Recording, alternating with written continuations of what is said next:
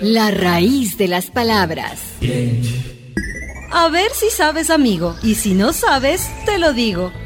¿Qué significa la palabra idiota? ¿Idiota? ¿Sí? Usted me está insultando. Pero no.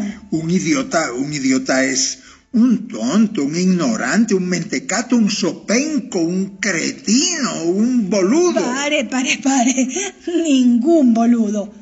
¿Quieres saber el origen de la ofensiva palabra idiota? Sí. Idiota deriva del griego, de la palabra idios, que significa asunto privado, individual, persona egoísta.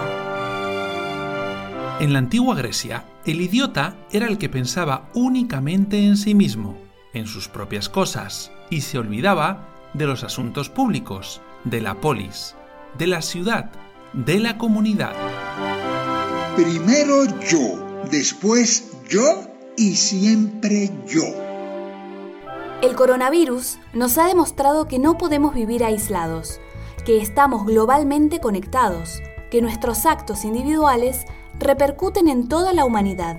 Eh, nos damos cuenta que en este tiempo de cuarentena tal vez exista mucho más la solidaridad que en otros En momentos. estos tiempos no necesitamos políticos idiotas que solo piensan en sí mismos y en su popularidad. Tampoco ciudadanos idiotas que se creen los más vivos por saltarse las normas. Que en la nueva normalidad antepongamos el grupo al yo, la comunidad sobre el individuo, la polis por encima del idiota. del idiota.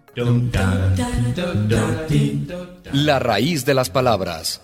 Una producción de radialistas apasionadas y apasionados. Envíanos el significado de otras palabras a radialistas@radialistas.net. Estamos en medio.